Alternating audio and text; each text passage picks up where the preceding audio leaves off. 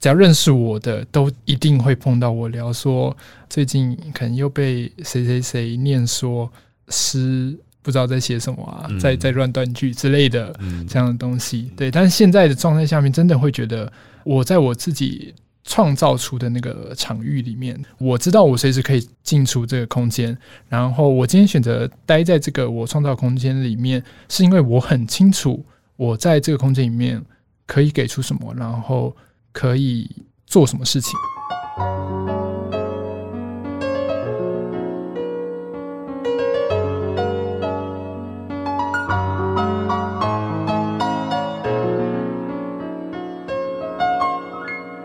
记得告白才有未来，欢迎收听《告白那一刻》。嗨，我是那一刻，今天好吗？我觉得是这样，有时候一直在想说，生命啊，其实是给予跟获得的一种循环，一种双面。怎么说呢？有些时候你看似在付出，但我想你很清楚，其实你得到的也很多。有些时候你觉得你好像收获了什么，又好像同时间会有很多东西从你的身边、从你的身体流逝。我像这样子的流动过程啊，是我在阅读今天这个来宾的文字的时候所感受到的。今天来到节目上的这位来宾呢，他写写诗。一些散文。那我们今天开场，我想要播一个东西，也算是送给他，但也同时是送给你，让你先感受一下他的文字。信抵达的地方，写信给你是这样的，好像将一段时日的生活不断过筛，筛出一个最精华的重点，再用精美完整的包装把它包起来，轻轻敲你家的门说：“哎，你的包裹到了。”然后在你还没赶得及出来领时，就把货留下来，人离开。睡了吗？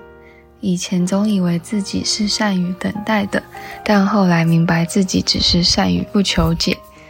我的眼眶装满了问句，那些都是未完成的事。我知道不能再堆叠了，他们会让我下次无法好好看你，所以。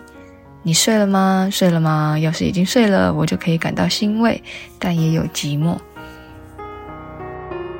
和解，时间好像是网，塞着塞着，好的坏的都留在上面了，只剩下记忆，剩下存在。我好像已经渐渐失去刻着你的能力了，所以有点想念，所以才在这里写字给你。钥匙很重要。钱包很重要，手机很重要。明明只要装进背包里就好，却还是会忘记带上。爱一个人是多简单的事，简单到我们总是粗心做错。友情诗，那有什么关系呢？我在心里这样想，喜欢这个味道就好，就和从女装部买到的宽裤一样。觉得好看就好，觉得适合就好，而这个适合才不是别人说的算，只有你自己知道自己是怎么样的人。给 X 委托人，曾被男同志告白的异性恋。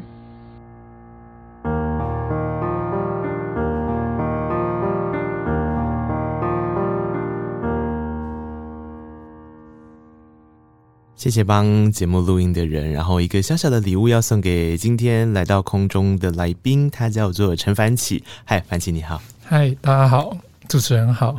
还喜欢这样的开场吗？蛮惊喜的，刚刚有吓到。你不知道哈？对，就是。呃，我觉得，而且我以为只有一篇，然后就没想到 怎么会那么多篇。所以，所以知道我开场为什么跟你说，我不见得会按照流程走了吧？有有有。有因为凡启今天来的时候呢，他就呃，之事前有给他一些访问的题目，但是我没有告诉他有这件事情。那我就想说啊，大家今天刚开始在听的时候，这样子听，不晓得他的心情会是如何？眼睛瞪大。你你你自己平常也会去做类似像这样子的朗读吧？我记得。朗读自己的作品，嗯、呃，其实这一次的这一本新作的里面的文字是比较少做朗读的，嗯，但是过去的话，包含了散文和诗，对我来说，他们朗读的用意不一样，嗯，如果以诗来说的话，嗯，我觉得朗读会是完成诗的一部分。怎么说？呃。每一个人读出同一首诗的感觉都不一样，是。然后有些人或许他可以读出这位创作者他在写作的时候所蕴含的语气或者是节奏，嗯、但是有些人他有可能是创造出自己的呃节奏和语气，嗯、然后赋予诗不同的意义。嗯，对。然后无论是哪一种，我觉得它都算是整首诗的很重要的一个部件。那散文呢？散文的话，它会比较无聊一点。对，它是 就刚刚那些朗读人想说，所以我们是无聊的那部分。没有，因为我我过去其实不太常把散文读出来。嗯，然后我后来有有这样的习惯，主要是因为我在上一本散文集写稿的时候被主编大量的退稿。嗯嗯嗯，然后他在退稿的时候，他就跟我说一句话，他就说。你自己回去读读看这些东西，你就把它念出来，你就知道有多不顺。你后来有认为是不顺的吗？有，嗯，对。然后我后来就借由这个方式，再重新把退稿的可能删除，可能修改。我在每一个小段落，我都会试着把它读出来。然后在读的时候，同样也去想象，呃，这个叙事角度或是这个叙事身份，他是怎么样的人，怎么样的位置。嗯嗯这样才有机会把可能是语气，或者是一些更深沉、更值得被解读的情感，藏在比较简单的文字里面。是是，呃，我想刚刚凡奇所说的是他的这个第一本的散文集。那我们今天开场大家所听到的这一本，其实是他的第二本的散文集。这本散文集的书名叫做《在雾中和你说话》。我觉得给大家朗读的时候，其实我当时并没有给他们看整篇的文章，我就只是截录了一些我自己觉得很有感受的部分。篇是他们自己选的。对，然后所以这些选出来的，相对可能是先帮你做一个简单的市场调查。这些人对这样子的片段的文字其实很有感受。然后其实似乎，如果就你刚刚这样讲，第二本散文这样让他们念出来之后，它也不太像是一个无聊的事情啦。它听起来也的确是符合了你刚刚所说的啊，对于他们自己的语气，他们自己在这个小片段的段落想象。呃，我会这么说，是因为我自己在写第二本散文集的时候，这些一则一则委托，我是先把它预设成信件的方式啊。对，我懂你意思。嗯，然后我自己在内心，这个信件和我们平常说话的时候有一个很很大的坎。嗯，嗯对，很大的需要跨越的东西，就像我们很容易的在信件里面说我爱你。但是我们实在是不不论你要说是啊、呃、民族的特性吗，还是风气、嗯、怎么样，东西方差异也好，嗯、总之我们在日常就是很不常、很不能够、没什么机会讲到是“我爱你”是，是。对，所以在我在写作这些东西的时候，写作这一本散文集的时候，我就没有。特别去考虑这个东西，它读出来会是怎么样子，甚至我会去找一些我们平常不太敢讲出来的话去写，嗯，对。然后我相信这个东西，它既然如今呃在最初的形式，它就是文字，它最终也会是文字的情况。我希望它的力道可以达到呃一定程度，所以我就会选用一些可能如果今天变成口语，它会有一点点。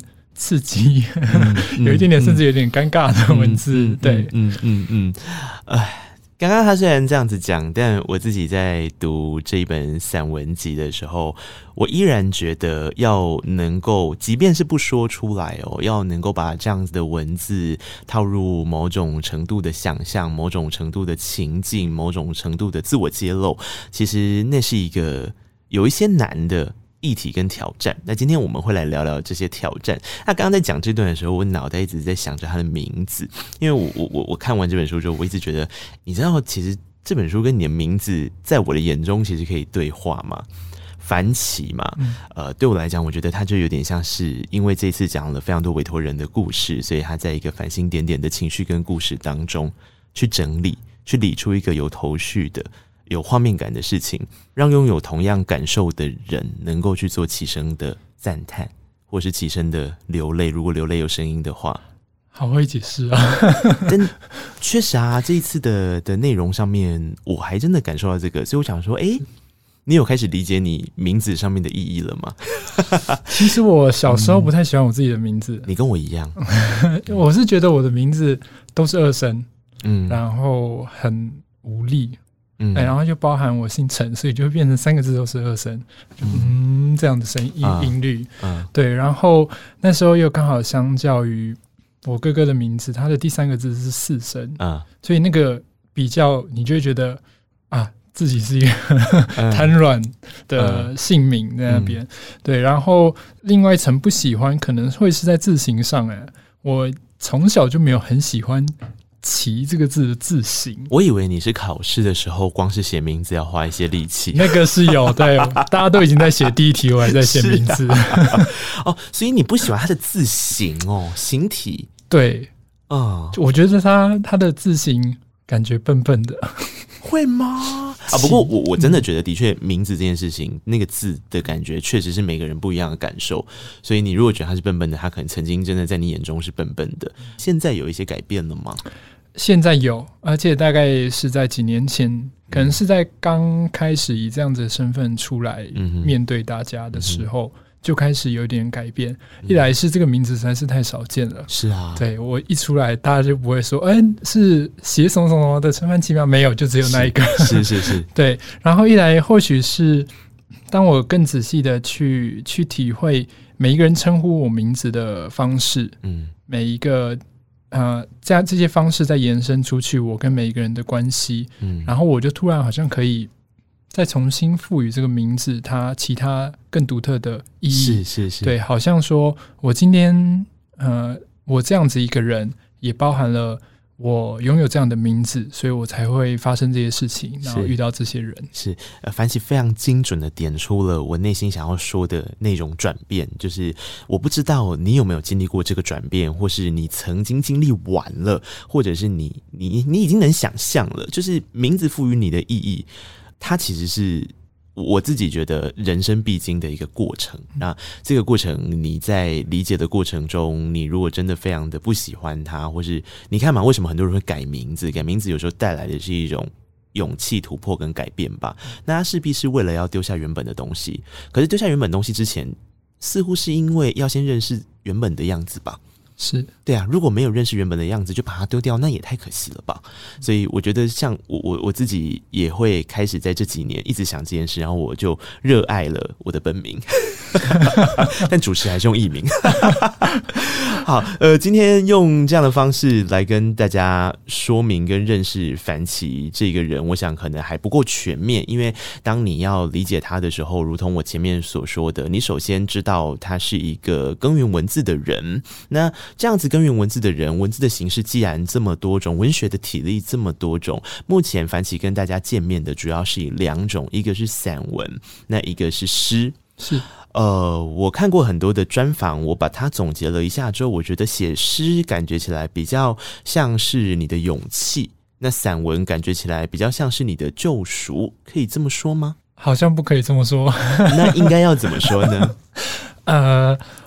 写诗和写散文，它对我来说是一个很，它它它可以用很功能性的方式去去分。嗯，嗯对，写诗的时候，我想写的会是一个很很很微小的东西，嗯，然后我可以一直往里面钻，嗯，我可以只拿着那个东西走出这一篇创作，嗯，对。但是写散文的时候，我就会很想要把所有东西。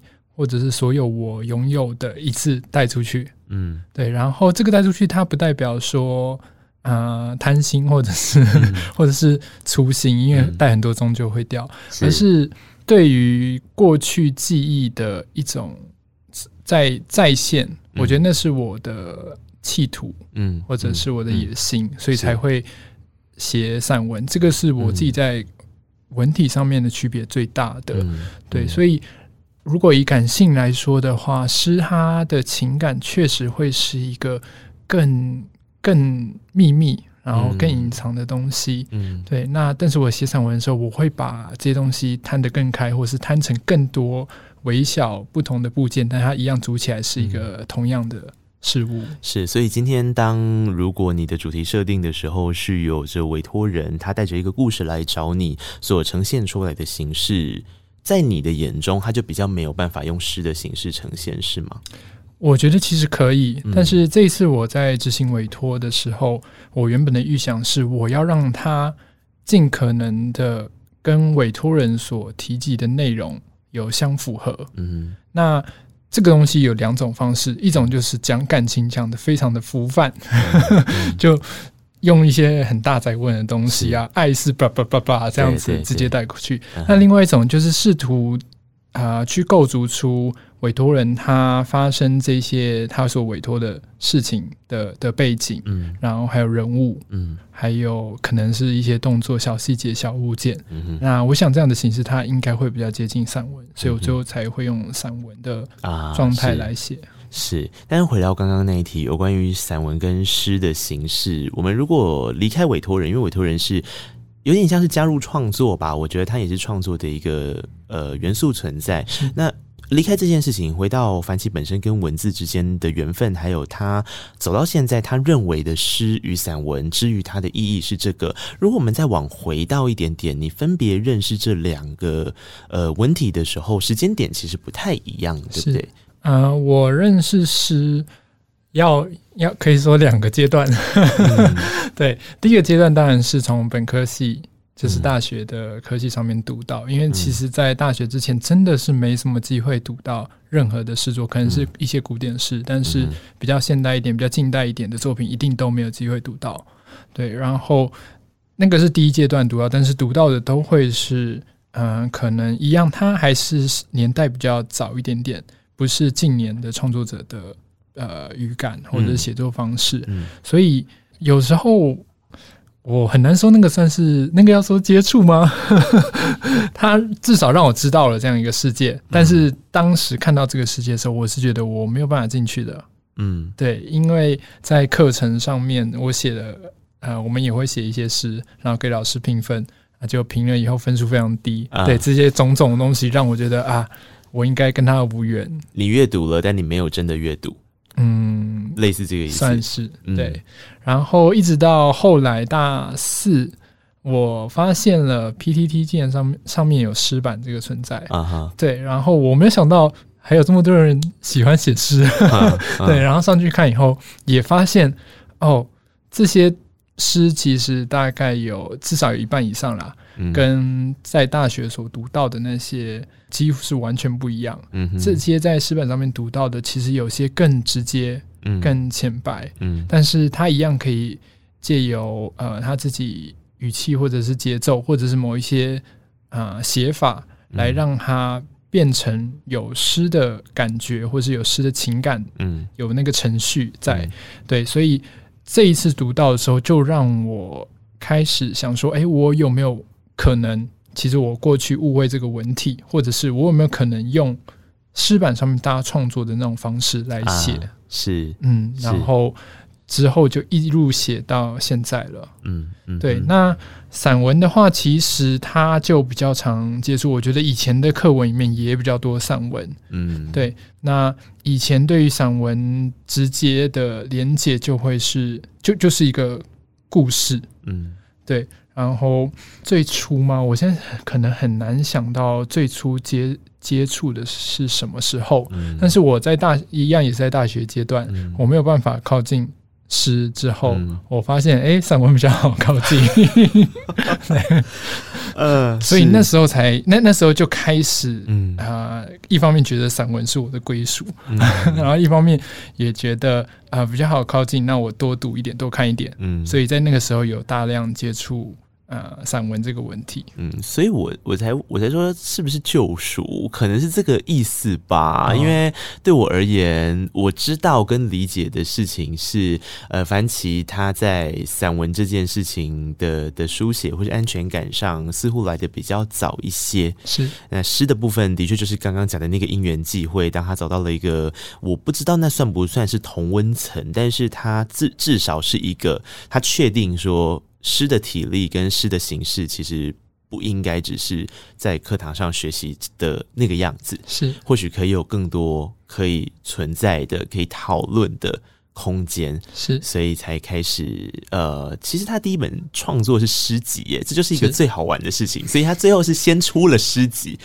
你会觉得是因缘际会吗？所以你你有看到我访纲里面有一题吧，就是有关于科系这件事情。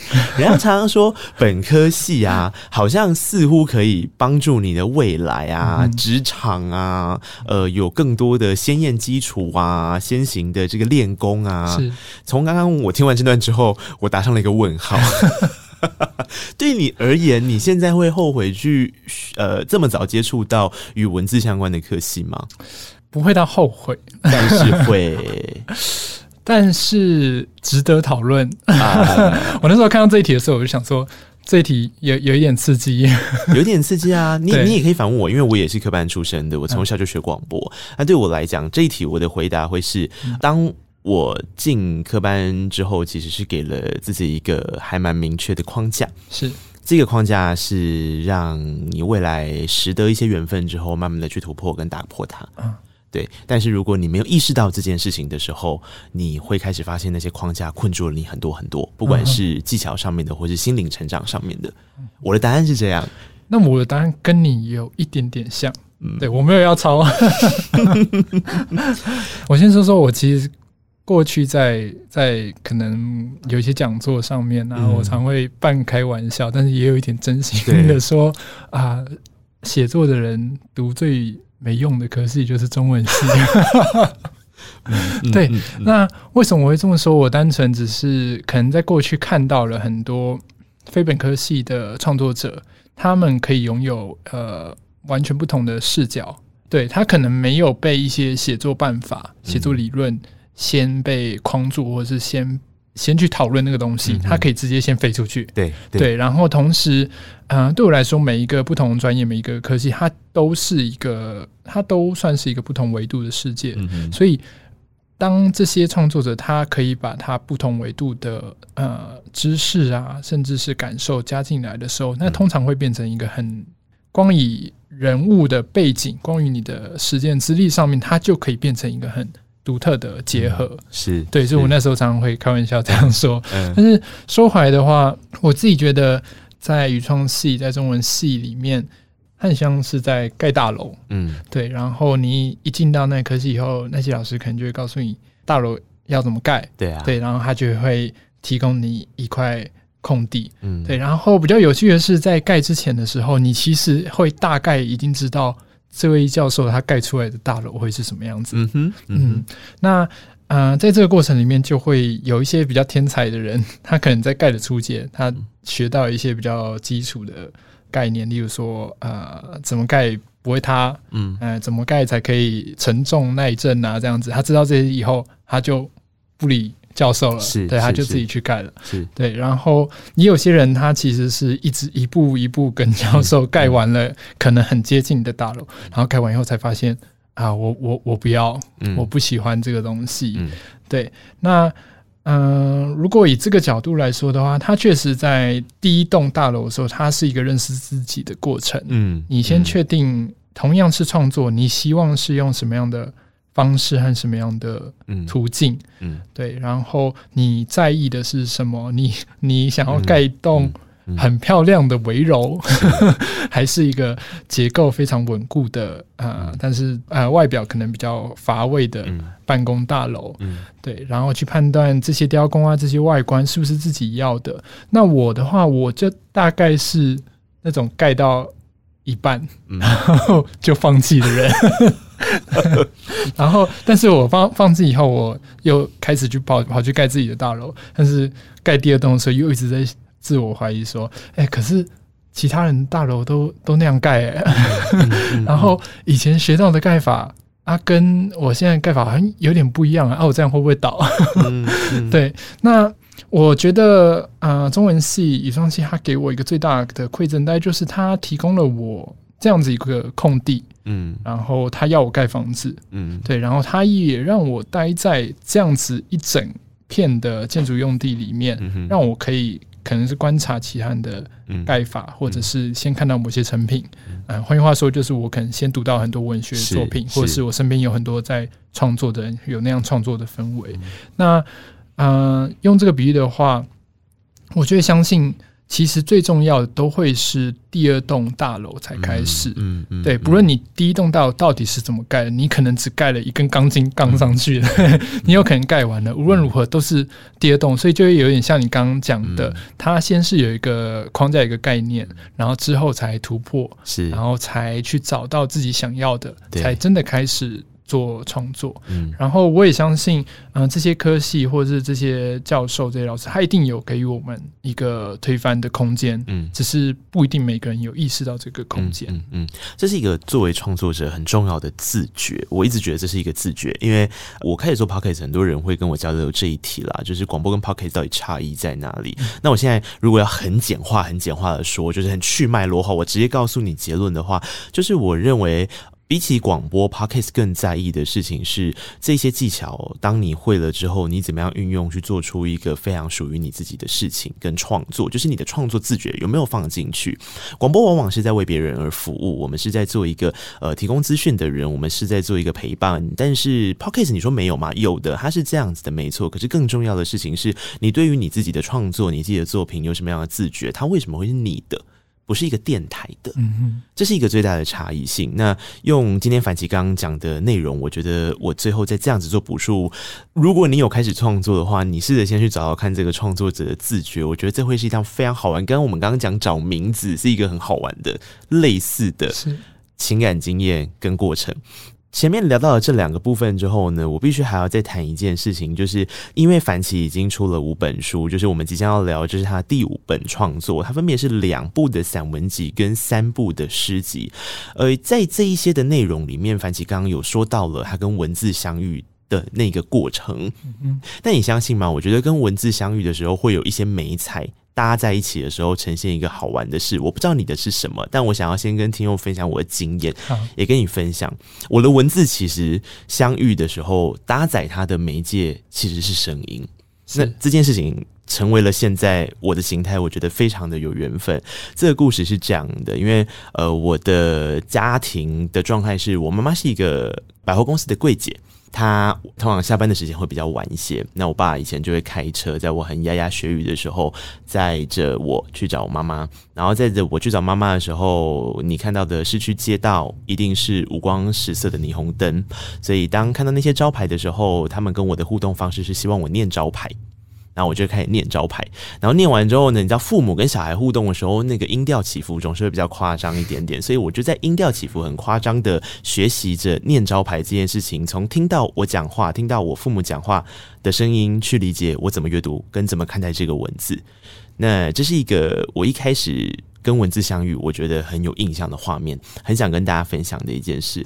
接着走到了第二个部分的话，是我在我小学的时候，我遇到了一个很棒的老师。这个老师是这样的，他很会看到一个学生的特质是什么。那如同刚刚凡琪所说的，老师其实有些时候他会给你自由发挥的空间。这件事在我国小的时候就体验过了。他怎么做呢？他就发现我是一个很喜欢讲话的人，然后他就给了我。一本书，一个星期，他第一次先给了我一本。他说以后每个星期会给你一本书，然后你要看完这本书之后，然后你在某一天，好，例如星期五的放学，你要在放学前的那十分钟上来跟同学们说故事。你要说你从阅读这本书的时候理解到了什么，然后你要怎么告诉大家。然后做完这件事情之后呢，这本书就送给你。而且老师送给我那本书的时候，他是会在后面写上一些有关于这件事，不是评论哦，而是一些鼓励的话，或者他觉得说哪个部分他他觉得他很喜欢，类似像这样。所以当我今天在跟樊琪聊有关于文字，还有我想要特别说有关搭载媒材，为什么开场要加入声音的朗读？那我们前面聊了这一些，是因为我一直觉得。文字本身的魅力，就是在当它跟不同的媒介、不同的媒材结合的时候，它会产生一个很不一样的魅力跟感动。那如同我自己觉得，我小时候的这两个故事，至于我现在是非常有意义的。但我过往根本没有发现这件事，所以我不晓得对你而言，你小时候也会有类似像这样子跟文字相遇的美丽缘分吗？我的缘分比较。都会小孩一点，嗯嗯、然后我觉得我小时候对于文字，我我接触到文字，我总是会去想象这些创作者的样貌，嗯，而且我就想到底是怎么样的人在写这些东西，啊、怎么样的人才会写出这些东西？嗯嗯、那在国小的时候很流行那个异色馆。嗯，就是超商五十块的恐怖小说，嗯，对，然后你就小小本的那种，对不对？嗯，然后大家都超多的，然后我那时候也超多。它同时是一个呃班级地位的展示，你有很多人就可以借很多人，交很多朋友。对，然后我那时候看的时候就会，当然都是在上课的时候看，对，然后看了就会觉得哇。他竟然可以让我一本一本看完，嗯，哎啊，到底后后面的人是什么样的人？嗯，然后那我记得那些创作者名字都蛮梦幻的，我现在一时想不起来还有什么名字，嗯，但是那时候看到都会是那种梦幻的字的组合，嗯，对。然后除此之外的话，我觉得在我国中国小的时候，嗯，那时候呃有一个。网络上的论坛叫深蓝论坛，哦，我知道，那也是一个很多人会在上面创作的对。论坛嘛，对，嗯，然后其实我是没有搭到那个车的，那个时候是因为我哥读高中，然后高中生在用那个论坛，然后我才因此接触到那个论坛，嗯，对，然后我印象很深是上面有一篇一样也是恐怖小说，它是呃泥娃娃传奇还泥娃娃之歌，嗯，对，然后它。这部小说的架构，它就是用泥娃娃那个童谣作为基地，嗯、然后去写呃泥娃娃发生的恐怖故事这样子。嗯嗯、然后那时候连载的时候，哇，大家可能他是用连载的方式，所以大家看的时候就会看完一篇就啊，赶快下一篇来这样子。嗯、对，嗯、然后这样子人在我的印象里面就有一种，你要说光环也可以，或者是很遥不可及的样态。嗯，然后我会想要达成，我会想要。我知道我在其他的方面没有办法完全的受到欢迎，嗯，嗯，那我有没有可能因为在躲在荧幕后面，嗯、躲在一些梦幻的笔名后面，嗯、然后写出了一些东西，嗯、让大家喜欢，让大家期待，嗯，我觉得那个是在很早期的时候，哦、文字给我的一个憧憬，甚至是一个有可能被。救赎，有可能逃脱在求学时段的人际压力的一个嗯呃想象和管道。这两件事情真的不太一样哎，你看哦，我刚刚提到的内容啊，就是有我有关我自己的故事的时候，比较像是我只是在呃学习着解读跟传达它的内容。但是我不会去想说这个招牌为什么它的名字要叫这样呢？或者我不会去想说那本故事书里面背后所提到的东西是什么？呃，或许对我来讲，把它表达出来是我的自信感跟成就感的来源。对，那凡奇刚刚说的是完全是往内看的。当他呃开始想象这些事情，或者他对于文字开始有了憧憬之后，他对于他自己的期望，对于他自己的呃未来的想象跟期待。好像可以去去让自己更有自信一点，让自己更有信心一点，所以就是得讲回来，因为我知道他的上一本作品叫做《脆弱练习》，是这这这些其实都是紧密相关的。你会说自卑是你的人格特质的组成最重要的元素吗？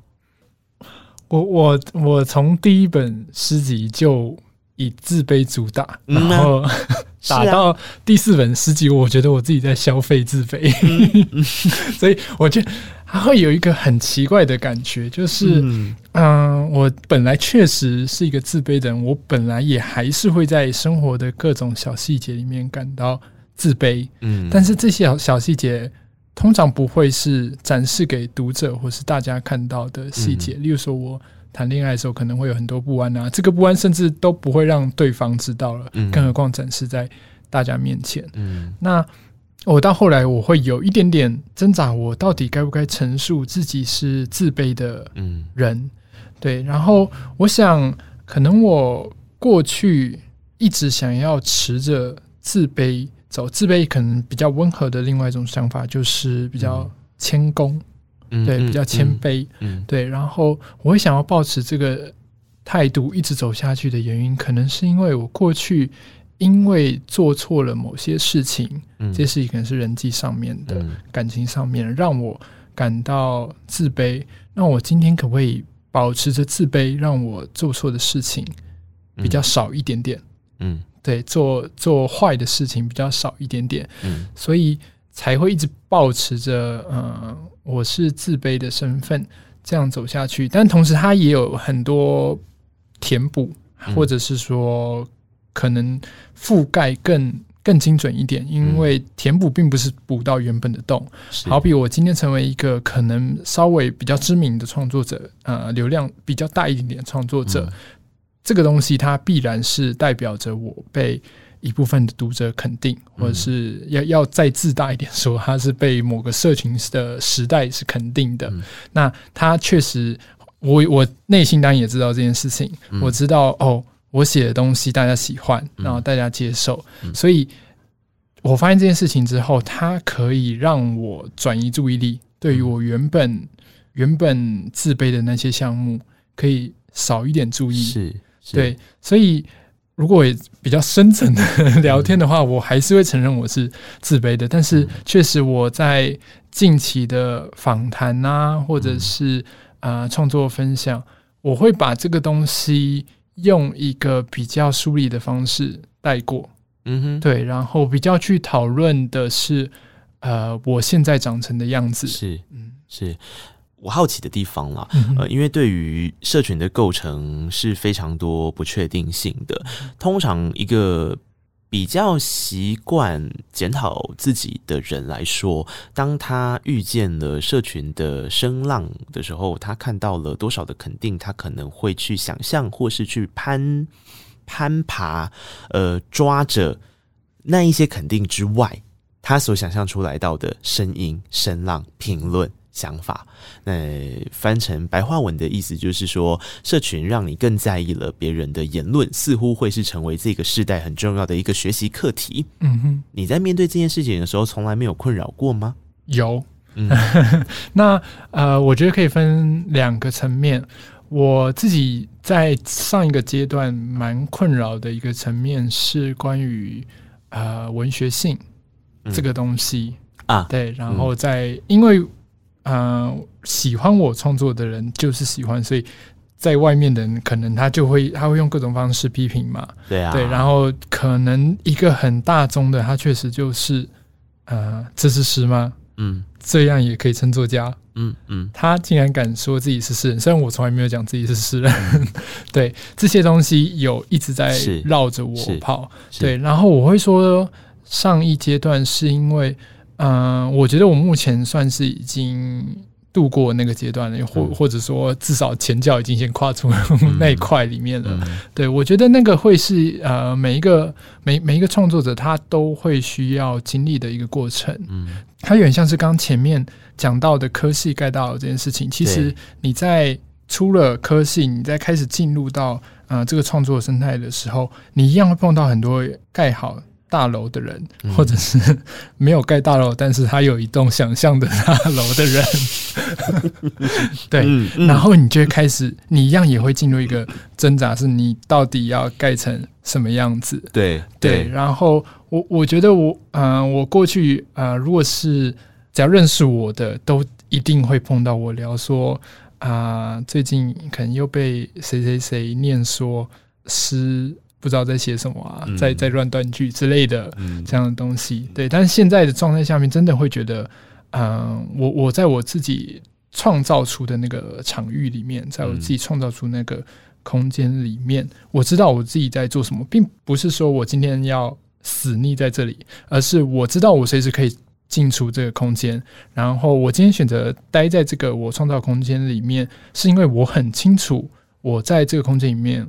可以给出什么，然后可以做什么事情？嗯，对。嗯、然后，嗯、呃，另外一个刚说分两个层面，另外一个层面会是感情上的层面，嗯、就是这也这个也是很多人常常会问到的问题，是在。社群上面，在一个这么公开的平台上面写这种抒情性的东西，然后甚至是有指涉性的，都是真实的东西，嗯、不会觉得尴尬还是赤裸不安全之类的这样子的感受吗？嗯嗯、那我自己对于这个东西是完全没有顾虑。嗯、那我的没有顾虑是因为我在感性上面的拿捏非常的有节制，是，然后也算是有。要要说有计划性吗？这个听起来好像有点不好听。对，就是我知道，我知道我怎样会不舒服，嗯、所以我总是会在那里刹车。那其实就是知道了自己的界限呐、啊，它、嗯、也不会是不好听的、啊。每个人都有一个自己的 boundary 嘛，那、嗯、那个就是社交也有啊，不然就不会有社交泡泡啦。是的，对对对，所以同样的状况，我好像可以理解凡奇的意思。我觉得他刚刚或者他今天其实一直带的很精准的是我。意想不到的，有关于在叙述一个创作者他在创作的过程的挣扎，他其实是可以分成各种阶段的。然后，我觉得你如果今天听的人是作为一个创作者的人，或者是你生活当中有一些作品，那那些作品不管有没有对外公开，我相信你多多少少应该都可以感受到这样子的共鸣。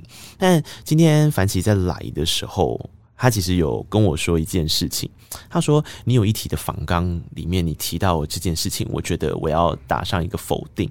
但是我在提出这个问题之前，我想要先念他刚刚所说的，当他一开始被看见。”的这个诗的作品叫做《到远方去》，我想先从这一段开始进行我们等一下的答辩。好的，这个文字是这样，他说：“我和你说，我要到远方去，一个时间比较慢的国度。如此一来，你那边十月的时候，我还停留在九月；你醒了的时候，我还在枕边想念你；你那边入夜的时候，我还能够给你夕阳。呃，你已经果断的时候，我还能够盼口信；你已经不爱的时候。”我还能继续爱你。我的那个问题是这样的，我的那个问题是：凡琪，你真的不觉得你是一个会想要给予跟付出的人吗？然后他跟我说没有、欸。哎，你的给予指的是给予读者还是给予对象？给予对象啊，啊，我以为是给予读者。当然是你活生生的在创作背景的时候相遇的人啊。那确实，那那确实，他会是一个给予，或者是说，现在这个答辩已经失效了，是不是？这么快，马上认同，前面只是误会。嗯嗯，你说，你说，我觉得这个给予，他应该会有一，他应该会有一个前提，是对，就是在这些给予，他都有一个风险，这个风险就是会会会被拒绝，对，然后会会受伤，嗯，所以呃。我自己在做出这些给予的时候，他有一个小小的、小小的偏执，即使对方不会、不见得会同意的，就是我，嗯、我希望你是理解的，对。我，我希望你听得懂、看得懂，是，然后我希望你可能可以给予任何我所知道的回应，嗯，那我这个回应当然不是说今天，例如说一封告白信，然后对方一定要回好或不好，嗯，而是他可以用某种。方式让我知道他打开信封了，嗯，或是他看了几行，或者是啊诸如此类，他对于那个我我写出来的东西有任何的互动，然后这个互动终结了，这个算是算算是我要的回应。嗯，嗯，这件事情跟你的生命经验有关系吗？我觉得算是有哦，因为我知道脆弱练习来自于一个。生命经验的关系 就是一段感情吧，对不对？我们要讲白话文了，就是这样吧。所以我好奇的事情是，所以在你创作的过程是跟生命经验有关的，是很基本上应该说这五本都是跟生命经验有关，嗯，但是前面四本它会它会比较呃，对我来说它相较反而比较赤裸。对啊，因为自我揭露性的东西多嘛，少了委托人的角度啊。对，然后它。他真的是我想写什么，嗯，我就写什么；我想说什么，我想要让你懂什么，嗯，我就把它讲出来。对。即使写诗，它确实也还是有一个加密的过程。嗯、但是，至于第五本在雾中和你说话，它又少了一层面纱，是我可以说，哎、欸，那个是委托人的东西哦，嗯、这样子的一个状态，我觉得是差蛮多的。嗯嗯，我不相信里面全部的委托人都是别人啦，这是我先留下了一个结论啦。我也没有要听到答案。但总之，我知道凡奇的意思，但是我觉得，呃，其实这几本作品里面，我我会感受到那个给。予的点，或许就像刚刚我所念的这一个比较早期的作品《到远方去》，趣。但其实，即便到现在有了委托人，我觉得它呈现了一个更好玩的形式。呃，所谓的有了委托人，我们今天一直在讲这件事情，好像也还没跟听众朋友说一下，说什么叫做有了一个委托人。是这样的，这一本散文集呢，它在做的方式有一点像是，我今天如果有一则故事要说，我跟凡奇分享了，那我希望凡奇能够在阅读完这个故事之后，给了我一个实质性的回馈。这个实质性的回馈就是文字上的书写，散文上面的书写，所以就有了这一本书的诞生。那这本书里面呢，有一篇我们在还没开始讲这本书的时候，就先来提提这一篇。这篇叫做《退伍倒数》，我觉得这一篇的写法就是我说，我说哦，唉，我来，我我我可以念一小段里面的文字哈啊，他说。比较想念的那个人，总会感觉时间比较慢。那他只是想要跟你道歉。道歉的部分呢，是我老是觉得我失恋的方式应该要再漂亮一点，才对得起你。因为你是那么好的人，好到我觉得需要维持自己的自尊。没关系的，其实你就是我看见的一颗熄灭的星而已。星星熄灭了，我明天还是会站在哨所守夜，后天也会，下个礼拜也还是会，一直到下个季节我退伍的前一天也都还是会。那个时候星空会变得有点不一样了吧？原本在视线正中央的，可能也会变得比较接近边边了。那时候可能再睡一觉，你就会不见了。我的天哪，这个委托人是一个被兵变的人，没错，但是他的内容物。陈凡奇先生把它写成这个样子，我心里就想说，我被兵变了，然后我却想到的是，我希望你能够更好的，我希望你能够接受我的道歉。我我觉得没有，我觉得我 我又要开始辩证了。我自己在写这一篇，我觉得它其实是一个很，它是蛮自我的一篇呢。他很想要把他。他失恋的过程、失恋的方式，然后他做出这些作为之后的感受啊，一口气的。好，我懂陈凡奇的意思。这个人很贼，我换一个方式来念一次。这一段，因为你就是这么好的人，好到我觉得需要维持自己的自尊，没关系，反正你就是我看见了一颗熄灭的心而已。心熄灭了，我明天还是会站在呃哨所守夜，后天也会，下个礼拜也还是会，一直到下个礼季节，我退伍的前一天也都还是会哦。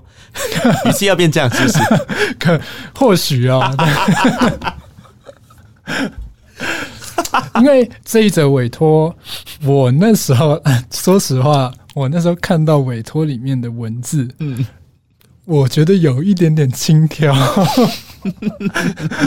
但是啊，我又没有办法，我我我又没有办法完全的轻佻去写这个东西。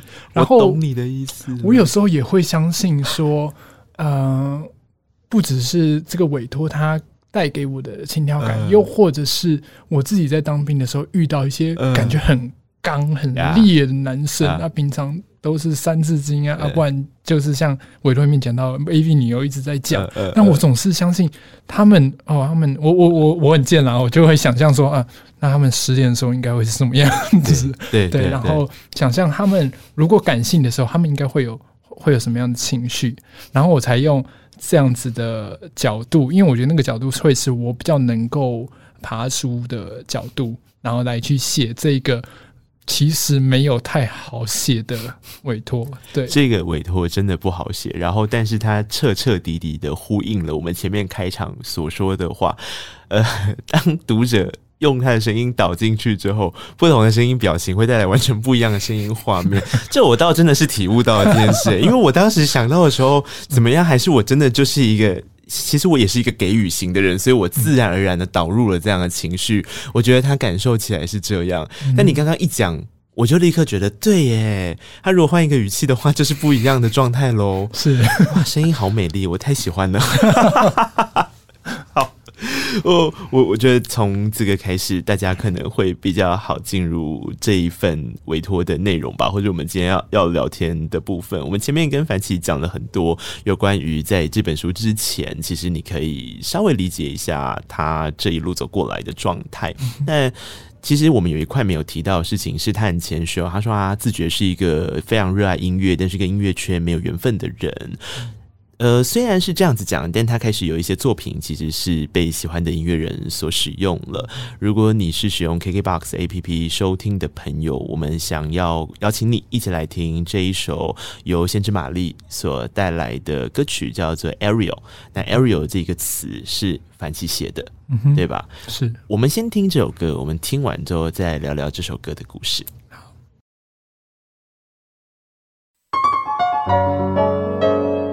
谢谢你听完这一集的节目，诚挚邀请你评论、订阅、留言，然后可以到 Instagram 找到“告白那一刻与那一刻”，或是小额赞助，请我们喝杯咖啡，这些都是成长很棒的礼物。再次谢谢你的听见，我们下集见。